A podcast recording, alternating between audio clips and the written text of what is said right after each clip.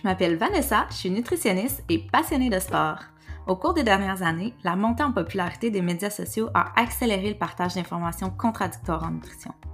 Mon objectif avec ce podcast, c'est tout simplement de te présenter les nombreuses nuances au travers des points de vue divergents de plusieurs experts.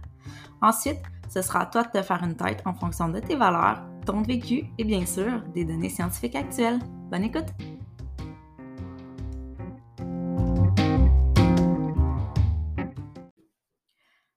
Premier épisode, je m'entretiens avec Isabelle Huot. Donc, Isabelle, qui est docteur en nutrition et un visage public également là, euh, au Québec. On a la chance de la voir dans différents médias, notamment à Salut Bonjour et euh, dans le Journal de Montréal.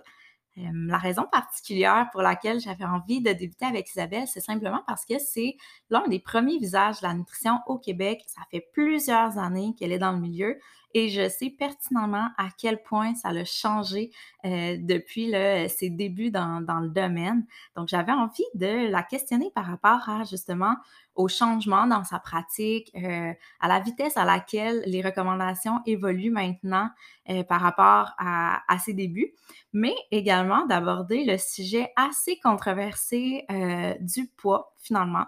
on sait très bien que quand Isabelle a débuté, en fait, au début de sa carrière, elle lançait les livres Kilo Cardio là, en compagnie de José Lavigueur. Donc, c'était des livres notamment de, perte de poids avec un programme d'activité physique et alimentaire.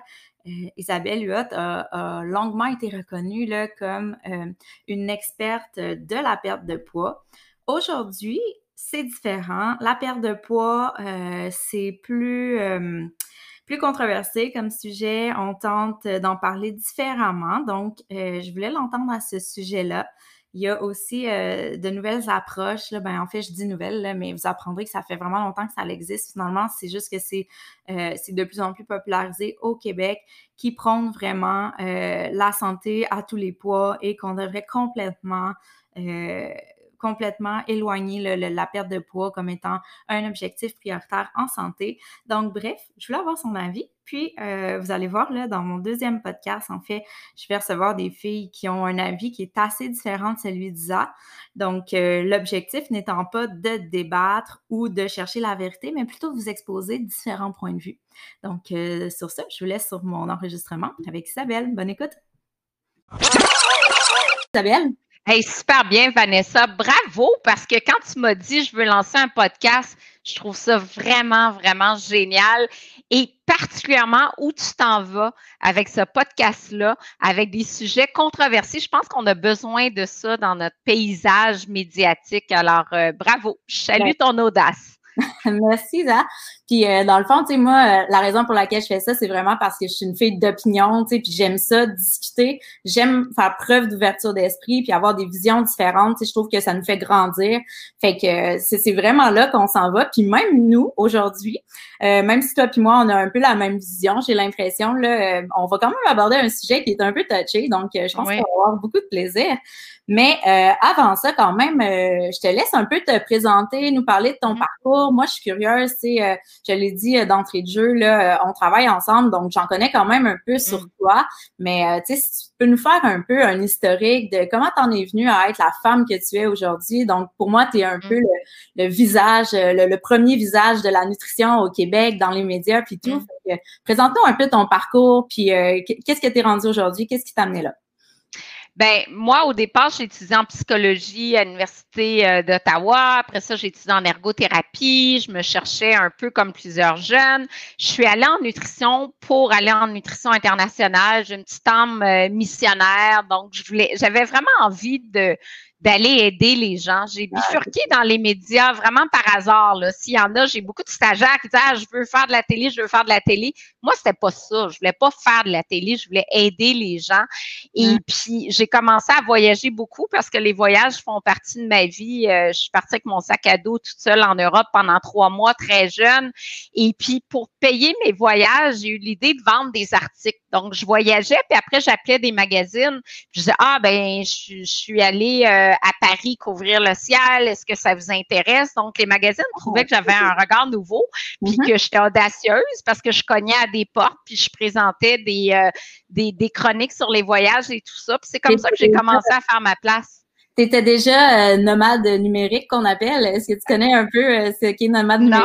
Non. Non. Ben maintenant, les jeunes entrepreneurs qui cherchent à faire un travail que tu as besoin simplement de ton ordi. Donc, tu peux ah. aller travailler si tu veux à Hawaï. fait que toi, sans le savoir, tu avais déjà ça dans le sang. Là, aujourd'hui, c'est rendu très populaire. Ah, ben vraiment, moi, les voyages, ça fait partie de ma vie. C'est un peu comme ça que je me suis, euh, j'ai fait ma place au niveau, euh, au niveau des médias. Puis, ben, avant moi, il y avait quand même Hélène Laurando. Euh, Hélène Laurando, qui était à Salut Bonjour à l'époque et puis que, que je côtoyais dans toutes sortes d'événements médiatiques, puis qui m'a dit, moi, je quitte et je ne vois personne d'autre que toi pour prendre ma place. Ah. Et vraiment, Hélène, elle m'a fait le plus beau des cadeaux parce que tu vois, ça fait 15 euh, ans que je suis à Salut Bonjour. Je suis là moins fréquemment, mais je suis encore là à peu près une mm-hmm. fois par mois. Euh, depuis 15 ans. C'est grâce à Hélène. Et puis, euh, Hélène m'a présenté au producteur et puis ça a tout de suite cliqué. Puis c'est vraiment grâce à elle. Et puis, salut, bonjour. C'est sûr que j'ai j'ai eu des chroniques à Radio-Canada avant, à Canal Vie. Euh, j'ai commencé ma carrière à la télé cinq ans avant Salut Bonjour, donc une vingtaine d'années. Mais c'est sûr que Salut Bonjour, avec la visibilité que ça donne, ça m'a ouvert beaucoup, beaucoup de, portes. Là. Ça, c'est mm-hmm. clair. Et puis après ça, ben, j'ai lancé mon entreprise parce que le monde des médias est un monde où tu es constamment sur un siège éjectable. Mm-hmm. Euh, surtout pour la femme, c'est constamment rajeunir, il faut avoir des plus jeunes. Ben, j'ai dit que beaucoup de pression à la radio aussi, même si c'est pas mm-hmm. basé sur l'image. À la radio aussi, j'ai beaucoup d'amis qui sont animateurs radio qui ont été carrément flushés. Euh, mm-hmm. euh, tu sais, c'est difficile les médias, hein. Puis, puis tu sais, on, on, le voit en ce moment. on l'a vu même avec Marie-Pierre et Éric Salvaille à quel point tu peux être la vedette puis à quel point, là, c'est sûr que c'est un autre contexte. Le mm-hmm. lendemain, tu n'es plus personne. Fait que c'est un, fragile, mm-hmm. très fragile. Et puis là, je me suis dit, bon, ben là, ça me prend une entreprise parce que moi, quand je vais être éjectée des médias, je vais vivre de quoi? C'est sûr que je peux enseigner, mais je ne suis plus là-dedans, là, la mm-hmm. recherche et tout ça. Je suis vraiment dans la vulgarisation de l'information. Puis je me suis dit, ben, c'est comme ça, je vais partir mon entreprise. Et puis, j'ai toujours été travailleur autonome. J'ai jamais eu de patron, là. C'est en moi, là. Je suis une fille qui, a de l'audace, qui fonce. Donc, travailler pour quelqu'un, ça n'a jamais été dans ma nature. J'ai jamais eu d'emploi à part durant mon, mon bac où j'avais trois jobs, puis durant mon doctorat où j'avais des jobs parce que je suis une workaholic. Work, on dit pas ça. Workaholic. Ouais. C'est ça. Tu as déjà travaillé dans un resto comme serveuse ou quoi de genre ou jamais? Non, moi, j'ai été vendeuse chez ah, Jacob. OK. Fait que ça, c'est durant mon cégep. Durant mm-hmm. mon cégep, j'étais, euh, je travaillais au bureau d'information voyage. J'organisais des voyages, j'accompagnais des groupes en voyage. J'avais 16 ans, puis je partais avec 50 personnes euh, sur des voyages que j'organisais. Puis j'ai fait la même chose à l'Université d'Ottawa. J'ai basé, j'ai fondé un bureau d'information voyage. J'organisais des voyages à l'étranger, puis des stages à Londres, puis un peu partout dans le monde. Mm-hmm. euh, mais c'est ça, j'étais vendeuse chez Jacob, mais aussi au, euh, au, Centre national des arts à Ottawa. Ah, Donc, euh, j'ai travaillé là comme boss boy. J'étais guide au Parlement à Ottawa. Ah, ben, fait que ça, c'est des petits jobs que j'ai eu là. Des jobs euh, étudiantes. Oui, oui, oui. Mes jobs étudiantes, mais depuis, non, sinon, j'ai toujours été travailleur autonome. J'ai lancé mon entreprise officiellement. Tu sais, dans le fond, j'ai toujours eu ma business, mais pour moi, lancer l'entreprise, c'est prendre le risque d'avoir, d'engager de l'argent personnel. Et c'est à mm-hmm. partir de là où je donnais une conférence dans une chambre de commerce, puis disais à quel âge tu étais entrepreneur? Ben, à 18 ans, euh, j'avais mon agence de rencontre, puis mon agence de voyage. Fait que, tu sais, j'ai toujours. Mm-hmm. toujours ça dans le sang. Dans le sang, je pense que celui-là, mm-hmm. dans le sang, ça se développe pas. tu sais. Euh, mais à partir du moment où tu engages beaucoup d'argent, parce que c'est beaucoup d'argent euh, de lancer une entreprise, de lancer des produits, j'ai vraiment senti que là, j'étais vraiment une entrepreneur quand j'ai commencé à mettre tout mon argent dans l'entreprise la différence aussi entre créer un produit puis vendre un produit versus vendre ses services à toi comme travailleur autonome. Tu sais, c'est là que vraiment tu as l'impression justement de, de bâtir quelque chose, d'être vraiment en entreprise plus que travailleur autonome. Tu sais, vraiment. Ben, c'est exactement parce que j'ai mon mm-hmm. entreprise Isabelle Huot Communication où euh, je fais des articles, je payais à l'article remis, puis tout ça. Tu sais, il n'y a, y a, pas tant de risques, sauf mm-hmm. des revenus irréguliers avec lesquels on apprend à vivre assez facilement. Mais le risque d'avoir des employés d'avoir un loyer, euh, d'acheter mes sacs en Chine, puis que j'ai des factures de, de 50 000 à payer, puis tout ça. Là, on est vraiment dans autre chose. Moi, j'ai vraiment, vraiment senti la, la différence quand j'ai lancé l'entreprise. Puis d'ailleurs, euh, je pense qu'on va ouvrir euh, sur notre sujet du jour euh, en parlant de ton entreprise et j'aimerais que tu nous parles un peu. Je sais qu'il y a environ deux ans, tu as complètement refait l'image de marque au niveau de ton entreprise. Mm-hmm. Donc, elle, elle porte plus le même nom qu'elle portait au départ. Donc, j'aimerais que tu nous parles un peu de la vision et le travail de nutritionniste dans le temps, puis la vision qui a progressé par rapport au poids. Euh, tu sais, là, ça fait ça fait plusieurs éléments là dans, dans la même question là, mais tu sais, d'abord la progression du rôle de nutritionniste dans le poids. Qu'est-ce qui t'a amené à changer de nom Tu sais, euh, peut-être que tu pourrais nous partager ta vision là par rapport à ça. Vraiment. Ben moi, durant mon bac, euh, c'était vraiment la mode euh, des, des, diètes liquides aux protéines. C'était vraiment ça durant mon bac. Puis. As-tu déjà arrêté cette mode-là? Je me demande. ben, je pense que c'est moins la mode vraiment. Mais tu sais, les médecins qui prescrivaient ça, puis que oui, oui, c'était vraiment promu par les médecins. Puis là, je me disais, mais ça n'a pas de bon sens que ça soit ça qu'on propose aux gens.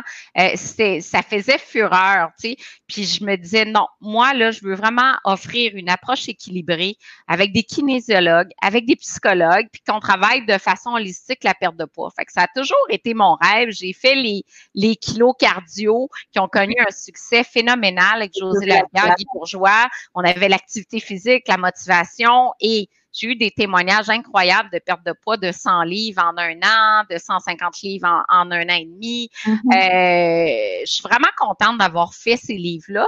Mm-hmm. Et euh, les gens me demandaient, parce que toutes les idées business me viennent de mes clients, puis ils me disaient, Isabelle, ça marche ta méthode, mais j'ai pas le temps de cuisiner. C'est pour ça que j'ai lancé Kilo Solutions avec les repas en disant, écoutez, je vais faire les recettes pour vous. Mm-hmm. Euh, c'est un grand enjeu présentement. Le, le manque de temps pour cuisiner c'est un enjeu majeur, vraiment. C'est un enjeu majeur. Et pourquoi j'ai lancé ça? C'était vraiment, vraiment l'approche globale pour aider, aider les gens. Veux, veux pas, tu 50% des gens qui ont un IMC supérieur à, à, 25. Donc, j'avais vraiment envie d'aider ces gens-là. Bon.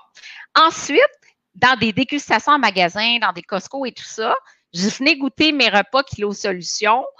Je, j'avais la réflexion des gens qui me disaient Mais attends, tu me trouves grosse? Ah non! Oui! Ah ouais! Vraiment, puis là, j'ai dit Hey, mais attends, mais là, moi, mon. C'est ça. J'ai dit mon repas, c'est pas juste pour les personnes qui veulent perdre du poids ou qui ont du poids à perdre, c'est pour tout le monde. Ben et euh, je, me suis sentie, et ça, j'ai senti le pouls quand moi-même j'allais faire des dégustations chez Costco mm-hmm. dans les GA, que les gens étaient un peu offusqués ben euh, de, de, de l'approche et je devais dire des repas santé et, et, vraiment pas des, des, repas pour perdre du poids. Puis en parallèle de ça, j'ai lu un article dans le Times sur euh, Weight Watcher. Weight Watcher, ça marchait de moins en moins. La nouvelle une femme à la prise est allée consulter les groupes de discussion aux États-Unis, puis on dit pourquoi ça répond plus à vos besoins. Puis là, les femmes on dit, écoutez, on est tanné de se faire euh, tomber dessus avec perdre du poids, perdre du poids, on veut une approche mm-hmm. plus santé. Oui, on a toujours le désir de perdre du poids, mais il faut pas le dire aussi directement. Tu sais, ça a changé l'approche. Et Weight Watcher est devenu WW parce qu'il voulait enlever le mot poids mm-hmm. dans le nom. Et, j'ai lu cet article-là, puis c'est en même temps que j'avais les commentaires dans les épiceries, puis je me suis dit, regarde, la nutrition, on évolue constamment. Et je chantais que j'étais encore dans les années 90 avec le courant, kilo, perte de poids, alors qu'on est de plus en plus dans l'alimentation intuitive, la diversité corporelle. Mais ceci dit, je, je suis loin d'être une diététiste pas diététiste parce que je suis plus membre de l'ordre, mais j'ai loin. Oui, oui, c'est ça, c'est important de le souligner. Je suis docteur en nutrition, je ne suis pas nutritionniste et je ne suis plus diététiste. Je ne peux plus porter le, le, nom et je ne fais pas de pratique privée non plus. Mais je compte le mouvement anti-diète aussi, euh, ce qui va un peu à l'encontre de la profession. Oui, OK. Puis euh, on y reviendra euh, là-dessus. Euh, avant qu'on qu'on revienne justement sur le mouvement anti-diète, j'aimerais t'entendre justement, tu sais, on parle que ça a évolué, puis que maintenant, tu sais, on est plus sur la, la nutrition intuitive, puis tout. Puis est-ce qu'il y a des conseils, toi, mettons, que tu donnais au début de ta pratique aujourd'hui, tu te dis, crème, pour vrai, je dirais, puis ça, aujourd'hui, là, ça a changé ou pas, pas tellement? Bien, ça a changé beaucoup pas tant en perte de poids parce que moi, le volet psycho, euh, à 20 ans, j'ai tout de suite fait une formation en troubles alimentaires euh, quand j'étudiais en Suisse. Fait que j'ai toujours impliqué le volet psycho dans mes interventions. C'est ça qui me faisait triper de, de faire de l'hyperphagie ou de la boulimie parce que j'aime vraiment travailler avec la personne et l'avoir mm-hmm. évolué. Fait que ça, non. Ce qui a le plus changé, je dirais, c'est vraiment au niveau de mes études, même maîtrise, doctorat, on était beaucoup dans les études de Ansel Case, l'étude des sept pays, où on établit des corrélations entre la part en gras saturé, le mm-hmm. cholestérol sanguin et la mortalité par maladie cardiovasculaire. Ça, ça a été 20 ans de pratique basée sur les gras saturés sont ce qui est le plus nocif dans notre alimentation. Et c'était, on était contre le beurre, on était pour la margarine. Euh, dans cette étude-là, justement, on disait, bon, ben, en Finlande, c'est là où on a le plus de, de maladies cardiovasculaires parce qu'ils consomment beaucoup de beurre, beaucoup de gras laitiers, etc. Et je dirais que le, plus gros changement alimentaire, là, vraiment, mm-hmm. c'est ça. Après ça est arrivé les gras trans. Puis là, maintenant, on, on, parle à peine de gras saturés. Les gras trans, il y en a à peu près plus. Ça interdit les gras trans d'origine artificielle. Donc, le, le discours, c'est ça le plus gros changement. On est beaucoup plus maintenant dans les sucres, dans les d'encourager les grains entiers. Donc, euh, la diète faible en gras qu'on prônait à l'époque, c'est moins présente. Mmh. C'est ça le gros virage. On n'est plus dans l'enseignement d'une diète à 20% des calories sous forme de gras. Là. Ouais.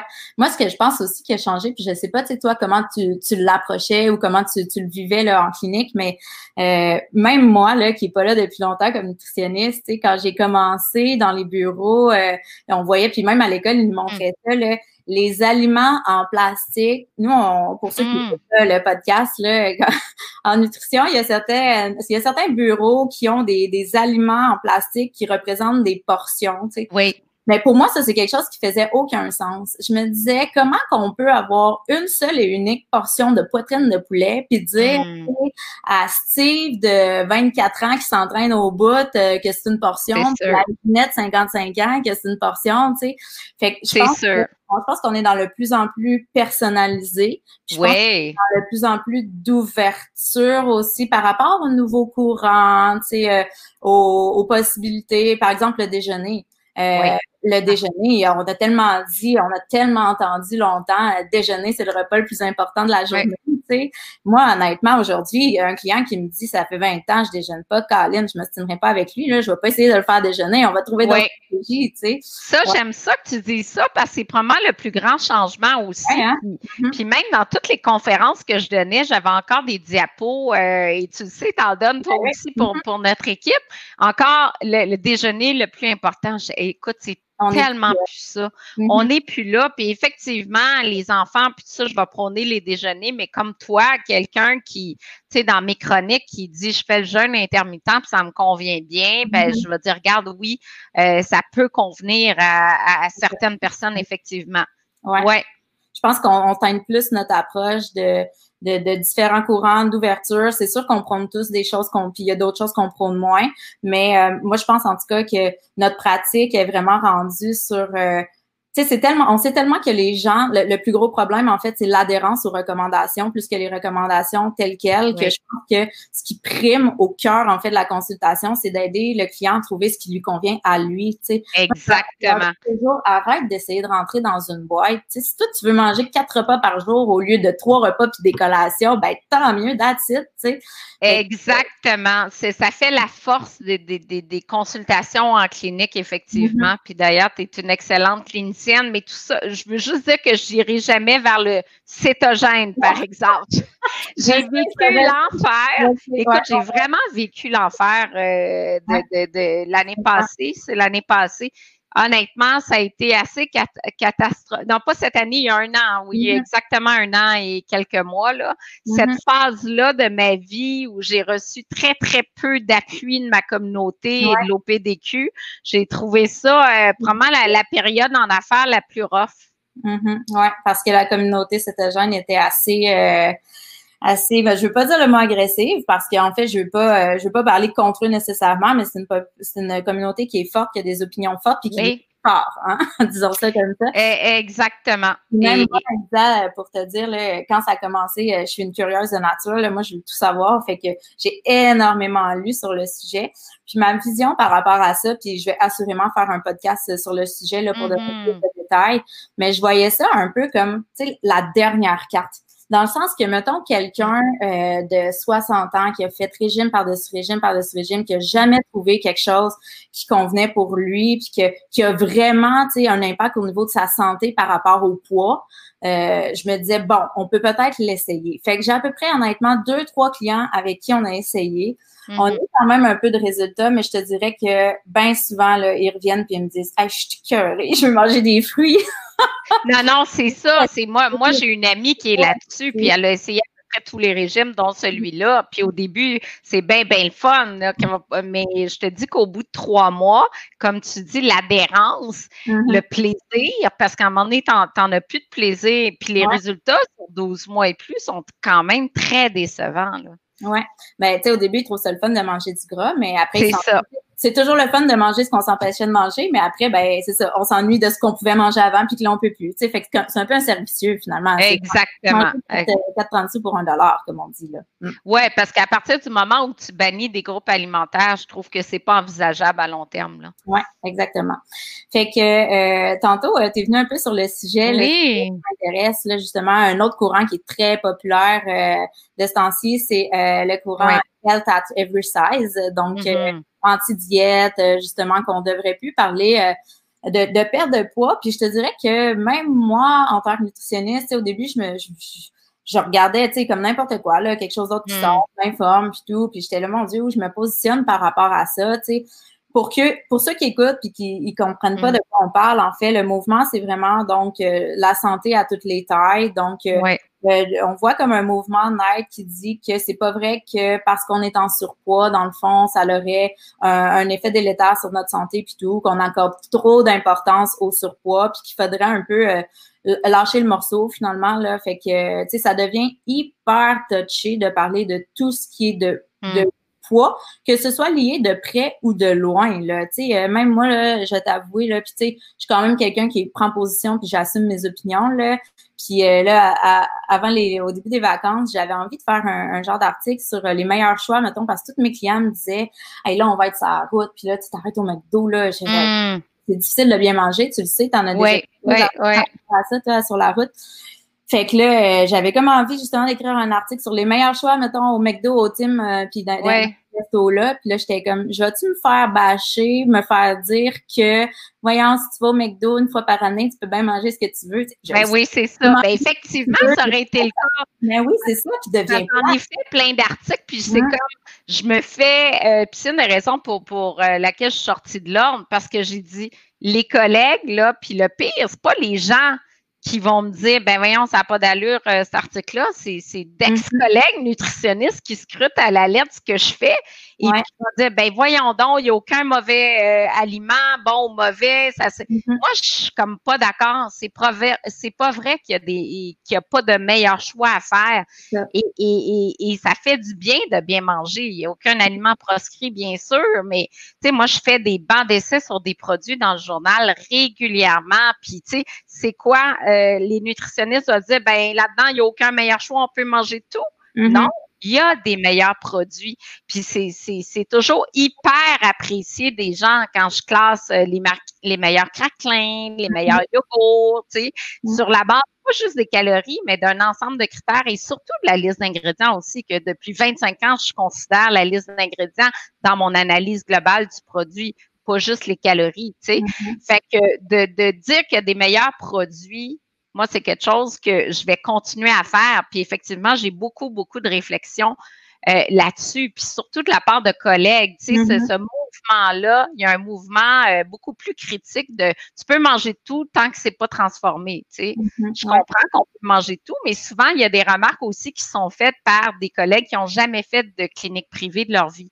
Fait que écrire un blog, c'est une chose, mais quand tu fais de la consultation pendant 25 ans, tu, tu, tu vois les réels besoins des gens. Tu es, mm-hmm. confronté à des questions des gens, puis tu dois répondre. Fait que c'est pas vrai qu'il n'y a pas de meilleur crackling, qu'il n'y a pas de meilleur yogourt, qu'il n'y a pas de meilleure crème glacée. Il y a des choix qui sont plus sains. Puis c'est notre rôle de, le dire. Mm-hmm. C'est là que je m'en allais, justement. Moi, il y a deux choses qui me, qui me titillent un peu par rapport à ça. justement, la première chose, c'est que je me dis, si en tant que nutritionniste, on délaisse la gestion du poids, tu sais comme moi qu'il y en a d'autres qui vont se l'approprier. Mm-hmm. La perte de poids, c'est un marché qui est extrêmement lucratif. Il y a déjà tellement de monde sur les médias sociaux qui se disent experts euh, du poids. Nous, on dit, hey, écoute, la perte de poids, c'est plus important, ça, qu'on relaxe, qu'on vive heureux. Euh, il y en a d'autres qui vont parler de perte de poids, puis là, ben les conseils, ils vont être encore plus, euh, je pense, extrêmes. encore plus extrêmes, encore moins appropriés. Fait que je pense qu'on se doit, comme professionnel de la santé, d'accompagner nos clients adéquatement parce que nous, on a beau dire sais, ah, mais tu sais, accepte-toi dans ton corps, tu sais, euh, c'est pas important la perte de poids, c'est secondaire puis tout, mais c'est parce qu'on vit pas ce qu'ils vivent. Tu sais, c'est facile à dire quand tu as un poids santé, mais une personne en surpoids, tu tu n'as vu assurément toi aussi quelqu'un qui, qui traîne un surpoids puis qui en pleure tellement il est pas bien dans son corps. Tellement. On va un travail psychologique à faire pour le faire comprendre. La faire, euh, la faire euh, se sentir mieux, améliorer son estime de soi, mais ça reste que elle, son profond désir, c'est de perdre du poids. Puis c'est en plein ça. Nous, on est là à lui dire, ben écoute, euh, tous les aliments sont permis. Ben moi, j'ai juste peur qu'elle aille ailleurs. Ça, c'est la première chose. C'est effectivement le cas, puis c'est un point qui me rejoint énormément. On est tellement les mieux placés, quand je dis les mieux, toutes les nutritionnistes, là, pour intervenir, tu sais, mais intervenir de la bonne façon, avec la bonne approche. Puis, tu sais, c'est un petit peu déresponsabiliser la personne en surpoids en disant tu n'es pas responsable de ton surpoids, il y a plein de facteurs qui causent ça. Je m'excuse, si tu as un surpoids de 100 livres ou de 50 livres, c'est que tu manges trop et que tu bouges pas suffisamment. Tu sais, c'est dire oui, mais tu n'es pas responsable de ça. C'est beaucoup le courant, la grossophobie, c'est un petit peu ça. Oui, je suis contre la discrimination, puis, puis que, que tu as de la difficulté à trouver un emploi parce que tu as 100 livres à perdre, je compte ça, je suis pour la diversité corporelle, mais il, il y a une différence entre c'est quelqu'un qui, qui, a 20 livres à perdre, quelqu'un qui en a 50 ou 100, qui est essoufflé, qui est, qui est mm-hmm. pas bien dans sa peau. On est là pour aider ces gens-là. Puis que ces gens-là s'assoient puis que tu dis non, tu devrais t'accepter. Moi, j'ai un gros malaise parce qu'en 25 ans, j'en ai vu des cas malheureux, puis j'en ai vu des troubles alimentaires aussi. Puis c'est mm-hmm. pas vrai que tu es super heureux avec autant de poids à perdre, puis tu as de la misère à jouer avec tes petits-enfants, puis tu as peut-être de l'apnée du sommeil, puis tu as plein d'autres conditions. Mais c'est ça aussi l'affaire, le health at every size. Exact. C'est que oui, il y a, y a des gens en surpoids qui sont en santé. That's it. Ça, c'est clair. Ça, c'est exact. Clair que tu un petit surpoids que tu n'es pas en santé. Cependant, on peut pas nier que le surpoids est un facteur de risque pour plusieurs maladies. Puis, on dirait que le mouvement s'adresse à, tu sais, je suis pas 100% contre le mouvement. Il y en a du bien, mais moi, je suis souvent dans, dans le gris. Là, en fait, mon podcast, je te l'apprends si tu le sais pas, va s'appeler Zone grise. Ah, j'adore! mais je suis souvent dans le gris. Fait que je suis pas complètement contre, mais encore une fois, je trouve que ça s'adresse à une communauté, qui est la communauté des gens qui ont fait des régimes euh, à outrance pendant leur vie, qui n'ont jamais eu de succès, qui sont malheureux, qui, OK, là, je pense qu'une année, il faut qu'ils lâchent prise. Par contre, il y a quand même encore des gens euh, qui font des très mauvais choix alimentaires, qui sont en surpoids, que ça a un, effet sur leur santé. Puis eux, ils ont encore besoin de se faire influencer positivement par des gens comme nous, les nutritionnistes, qui leur expliquent un peu comment faire les bons choix. Parce que, tu sais, moi, d'ailleurs, là, j'ai une cliente, euh, une cliente avec mm. un trouble alimentaire qui est l'orthorexie. Donc, l'orthorexie, c'est euh, de vouloir tellement manger les aliments qui sont les plus santé possibles que finalement, tu en viens à presque rien manger parce que, tu sais, dans la vie, tout est un peu transformé, tout est un peu fait, mm. tout fait que finalement, elle est très, très, très préoccupée par, euh, par son alimentation. Puis justement, elle me questionne beaucoup par rapport à ça. Tu sais, ah, toi, Vanessa, est-ce que tu penses que on, a le droit de tout manger? Est-ce que tu penses qu'il y a des aliments qui, qui, qui, qui sont meilleurs que d'autres, puis tout? Puis elle est très alimentation intuitive, c'est vraiment l'approche qu'on prend avec elle, d'écouter son corps puis tout. Mais ça reste que justement, j'essaie de faire comprendre que euh, faut qu'on continue en tant que nutritionniste à donner des conseils. Puis oui. si elle, elle, elle, se sent pas euh, si le chapeau te fait pas, mets-le pas, tu sais, dans le sens que si moi je te dis, euh, mettons, voici les meilleurs choix au McDo, ben si elle, a se dit, crime, j'y vais une fois par année au McDo, euh, Vanessa, penses-tu que je peux prendre un, burger? Ben oui, tu peux. Ben oui, c'est sûr. Peut-être que si tu y vas souvent, tu as envie de faire un meilleur choix, tu sais. Exactement. Non, non, je suis tout à fait d'accord avec toi. Sinon, c'est quoi notre rôle exactement? Je pense aux cliniciennes. Quelqu'un vient te voir, mange de tout, accepte-toi tel que tu es. OK, là, je, je, débourse pour une consultation pour me dire je peux manger de tout. Je dois m'accepter que mon 100 livres de trop, mon 50 livres de trop, peu importe c'est pas ça. On a des connaissances, puis les mm-hmm. connaissances servent à guider les gens pour mm-hmm. améliorer le, comportement alimentaire, mais améliorer l'alimentation aussi. C'est pas mm-hmm. manger sainement, on le sait avec toutes les études sur le régime méditerranéen, ça a une influence considérable sur la prévention des cancers, sur la prévention des maladies cardiovasculaires, sur plein de facteurs de santé. Fait que mm-hmm. commencer à dire, ben non, on peut manger tout, ça n'a aucune influence. Pourquoi quand, on fait un bac en nutrition? Mm-hmm. Euh, c'est ça, on a des connaissances, il faut les transmettre. Fait que je, suis un petit peu contre ce mouvement-là, même si je suis contre la discrimination envers les personnes obèses dans plein de contextes, puis les personnes en surpoids. Mm-hmm. Mais je pense que s'ils ont envie d'être aidés, ben, les nutritionnistes sont les meilleurs placés pour les aider avec la bonne approche, pas juste vendre des poudres de protéines, mais d'enseigner des comportements durables. Et, c'est ça qui va faire que la personne va maintenir euh, son poids en travaillant le volet psycho, euh, l'activité physique et puis, euh, et puis la saine alimentation. Là. Ouais. Puis si on regarde l'autre côté de la médaille, là, mettons, je dirais par exemple que ce que la population, c'est trop peu. Euh, c'est à quel point, par contre, c'est vrai qu'il y a des personnes qui peuvent être euh, en surpoids puis qui mangent très bien. Tu sais, quand on parlait justement de grossophobie puis tout, là, euh, moi, ce qui, ce qui me dérange un peu, c'est à quel point justement les gens euh, s'imagine que quelqu'un qui est en surpoids, c'est assurément quelqu'un qui mange pas bien, puis euh, mon Dieu, tu sais, euh, il amène une salade au, travail, il doit, il doit bien manger de la poutine chez eux le soir. Oh mon Dieu, tellement pas, tu sais. Fait que moi, quelqu'un qui est un, qui, qui, porte un surpoids, mais qui fait de l'activité physique, qui a des bonnes habitudes de vie, qui mange bien, puis tout, ben, tu sais, si elle est à l'aise avec son surpoids, euh, moi, euh, écoute, euh, Aline, là, t'étais parfaite, là, tu sais. ça, je pense que. Oui, c'est ça. Mais si, dis-toi que ça vient de voir en clinique, c'est qu'elle n'est pas à l'aise avec son surpoids. Elle ne vient pas te, te, voir pour que tu te dises, oui, oui, c'est parfait. Ça vient de voir, c'est qu'en quelque part, elle n'est pas satisfaite. Fait que moi, j'en ai eu plein de cas comme ça en 20 ans. Là, on était spécialisés justement en obésité. Puis, en, en creux, il y en a en surpoids qui mangent très bien, mais souvent les quantités sont démesurées. C'est pas du monde qui. Il faut pas dire les, gens ne sont pas mangent du fast-food. Non, il y en a qui mangent très bien, il y a des épicuriens, mais on arrivait toujours, toujours pareil à faire perdre du poids, pas mm. un régime à 1200 calories, là, parce que justement, euh, les portions étaient trop grosses ou autres, ou j'ai souvent quand même déniché des troubles alimentaires. Mm-hmm. Souvent, la personne qui apporte une salade le midi, puis qui a beaucoup de surpoids, ben, en creusant, je finissais par découvrir plein de choses. plein de choses. Fait que, tu sais, c'est... Euh, quelqu'un, justement, qui a pris beaucoup de poids, a fait des changements pour améliorer sa situation.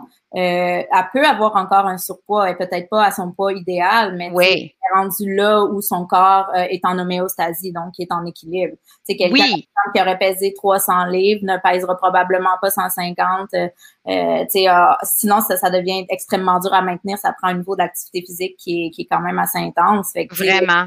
Mais d'ailleurs, quand on dit ce qui a évolué, les objectifs dans mes dernières années de pratique, ça fait deux ans à peu près que je fais plus de clinique, mais je veux dire, moi, souvent, l'objectif, par exemple, pour une femme qui arrivait ici à 275 livres, ben, mon mm-hmm. objectif, c'était peut-être 225 ouais, ou 200. Tu sais, j'étais vraiment pas dans un objectif de 125 ou 150.